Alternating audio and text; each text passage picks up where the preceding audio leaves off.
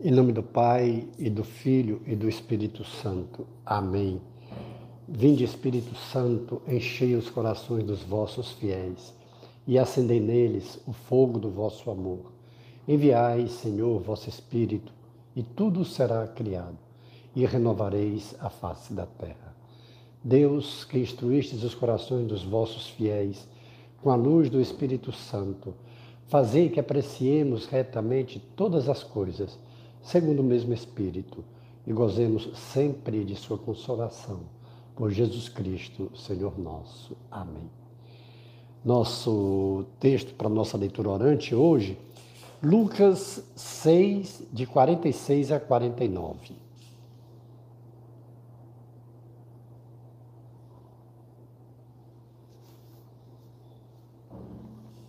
Disse Jesus: por que me chamais Senhor, Senhor, mas não fazeis o que vos digo?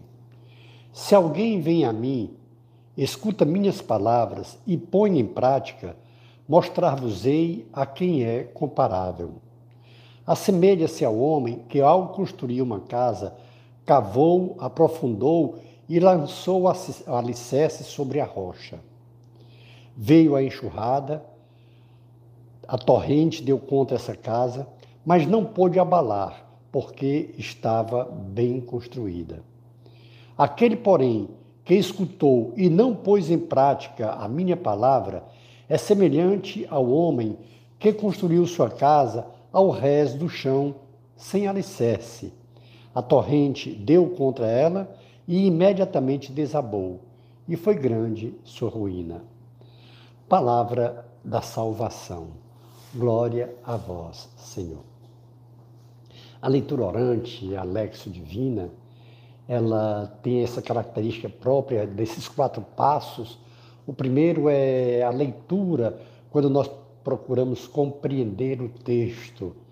E muitas vezes é bom que a gente pegue outro texto para nos ajudar nessa compreensão. E é o que nós vamos fazer agora com esse mesmo texto narrado por Mateus. Nós sabemos que tem, dos quatro evangelhos, tem três chamados sinóticos. São aqueles que têm muita coisa em comum um com o outro. E assim, muitas vezes, a leitura daquele texto equivalente nos ajuda a uma compreensão melhor. Então, nós vamos pegar também o texto de Mateus e, nesse mesmo ensino de Jesus para nós compreendermos um pouco melhor ainda.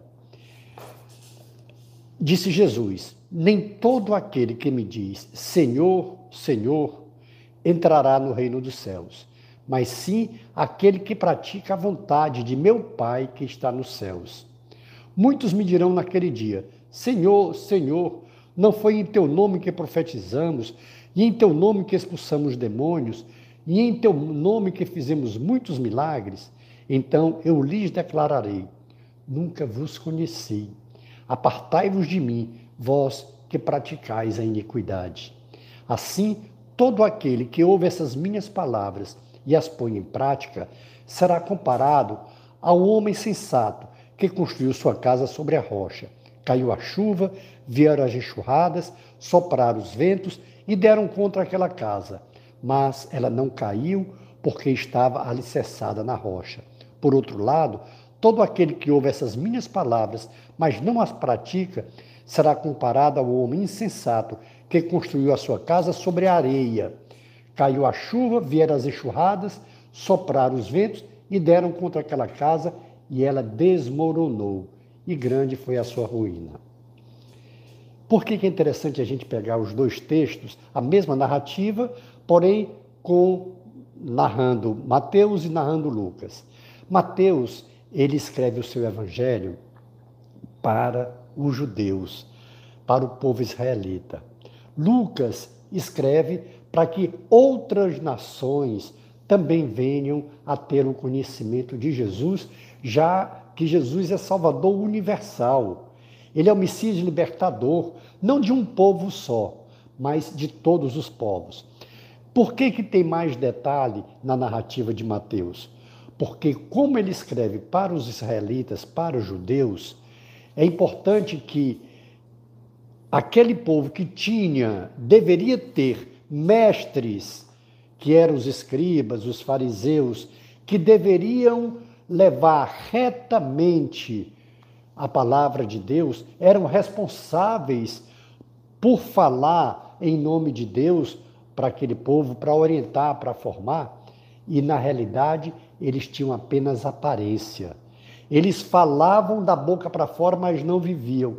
Por isso que Jesus diz: veja, aqui em Lucas, a narrativa dele vem: Por que me chamais Senhor, Senhor, mas não fazeis o que vos digo? Mateus entra mais no detalhe, porque era o que os dirigentes religiosos faziam. Nem todo aquele que me diz Senhor, Senhor entrará no reino dos céus, mas sim aquele que pratica a vontade de meu Pai que está no céu. Aí muitos dirão: Senhor, foi em teu nome que profetizamos, foi em teu nome que curamos, foi em teu nome que evangelizamos, foi em teu nome que expulsamos demônios, fizemos muitos milagres. Porque usavam o nome de Deus e Deus tem poder. Mas para eles não tinha proveito nenhum, porque eles não, no seu coração, não tinham a Deus como Pai. Eles viviam de aparências, eles tiravam benefícios daquela missão que eles deveriam ter. E aí Jesus vem dizer que ele agora é de fato o enviado do Pai. É ele que tem palavra para a vida eterna.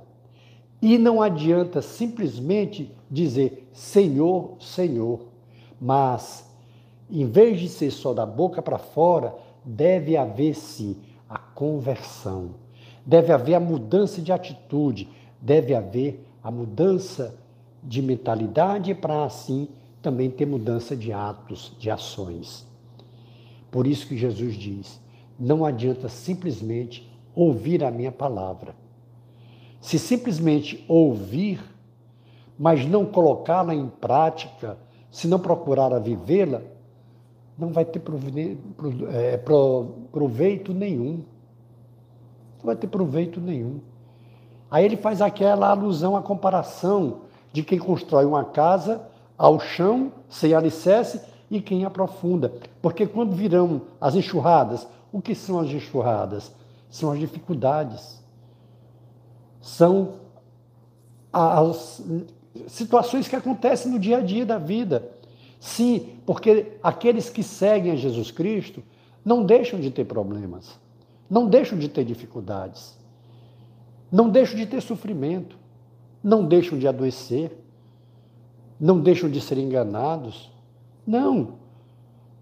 O sermos cristãos não é uma vacina contra as dificuldades da vida, pelo contrário, é uma vacina para nos fortalecer, para nos fazer ser combatentes, para combatermos todas as dificuldades que aparecerão, que aparecerão sim.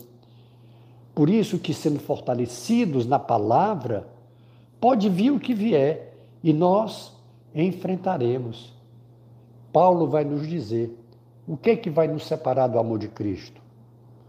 A, a, a tristeza, a dor, o sofrimento, a fome, a nudez, nada deve nos separar do amor de Cristo. Nós não seguimos a Jesus Cristo por interesse de coisas materiais. Nós seguimos a Jesus Cristo porque Ele faz nos nossos corações. Ele nos dá felicidade em valorizarmos os grandes tesouros que são a Sua palavra, que são o seu Evangelho e que tem caminho de vida eterna. Vale a pena nós pensarmos, trazermos para nós que é o segundo momento da oração, da leitura orante. Como é que está o nosso seguimento a Jesus Cristo? Nós que dizemos, nosso Senhor Jesus Cristo. Será que é de fato Jesus tem sido o Senhor? Porque não adianta ser só da boca para fora. Nós precisamos, de fato, vivermos aquilo que a gente diz que vive, seguir a Jesus Cristo, é seguir o seu evangelho, é seguir o seu ensinamento. E aí pode vir os abatimentos normais da vida que todos nós temos. Pode vir a doença, pode vir os imprevistos, pode vir sofrimento, pode vir decepções, pode vir desemprego, pode vir pandemia, pode vir o que vier. Mas, como nós confiamos no Senhor, lançamos a nossa construção num alicerce, nessa rocha, que é Pedro, a igreja, que é o próprio Jesus como cabeça. Aí virão as enxurradas, virão as tempestades, mas nós não seremos abalados. É isso que o Senhor quer nos fazer entender hoje. Não é só dizer Senhor, Senhor, mas fazer a sua vontade.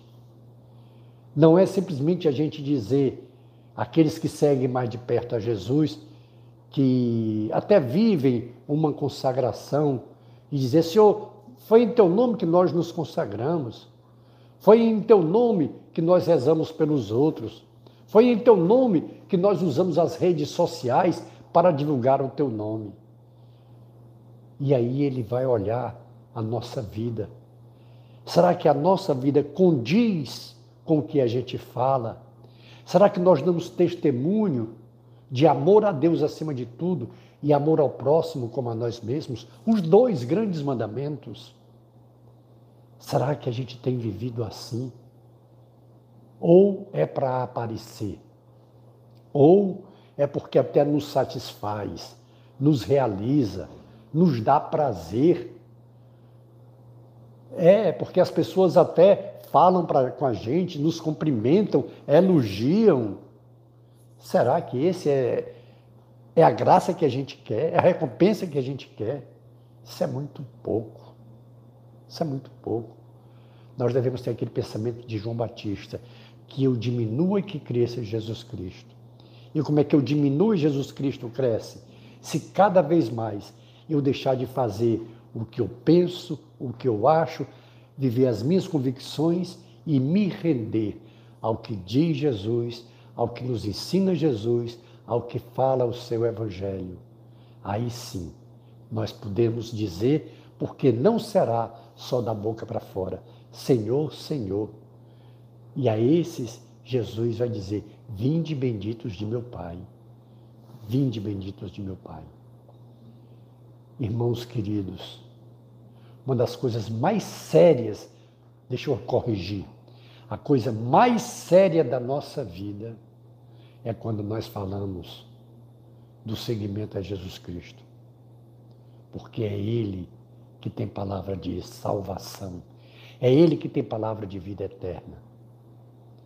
Por isso que nós não devemos buscar Jesus Cristo apenas pensando nos benefícios que Ele pode nos trazer para essa vida Sim, porque Ele pode tudo e Ele atende também as nossas preces. Ele vai atender a nossa prece quando a gente intercede por alguém, pela cura de alguém ou a nossa mesma. Sim, Ele pode nos atender quando nós pedimos que abra nossa inteligência, que facilite o nosso aprendizado. Sim, Ele vai atender, mas Ele quer a nossa participação. E o mais importante do atendimento de Jesus Cristo é a nossa abertura ao perdão que Ele quer nos trazer, a nossa abertura à conversão que Ele quer nos fazer entender. E a conversão o que é? A gente renunciar aquilo que a gente estava vivendo fora da graça de Deus e passar a viver o seguimento de Jesus Cristo. Hoje, com essa palavra, por que me chamais Senhor, Senhor, mas não fazeis o que eu digo, isso deve nos questionar. A gente deve procurar agora, nesse terceiro momento, quando nós formos dar uma pausa agora na nossa oração, a gente refletir. Onde eu não estou fazendo a vontade de Deus? E em que eu preciso fazer a vontade de Deus? E fazer um compromisso. Porque esse é o objetivo da leitura orante. nós compreendermos a palavra do Senhor, atualizarmos, trazendo para nós e darmos essa resposta. O nosso compromisso, que o Espírito Santo virá em nosso socorro para nos fortalecer e nos fazer fiéis àquilo que a gente se compromete. Faça então agora o seu compromisso. Dê uma pausa na oração para isso.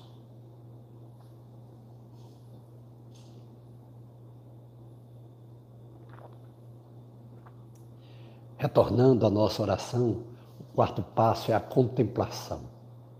Aquele momento em que nós nos maravilhamos com a ação de Deus em nossas vidas. Faça agora no tempo que você dispuser. Logo depois da bênção que nós vamos pedir, dê esse quarto passo. Pela intercessão de Nossa Senhora do Carmo, de São José, de São Francisco, de Santa Teresina e de São João Paulo II, que Deus nos dê sua graça e sua bênção, e sua face resplandeça sobre nós. Abençoe-nos, o Deus Todo-Poderoso, o Pai e o Filho e o Espírito Santo. Amém. Face de Cristo, resplandecei em nós.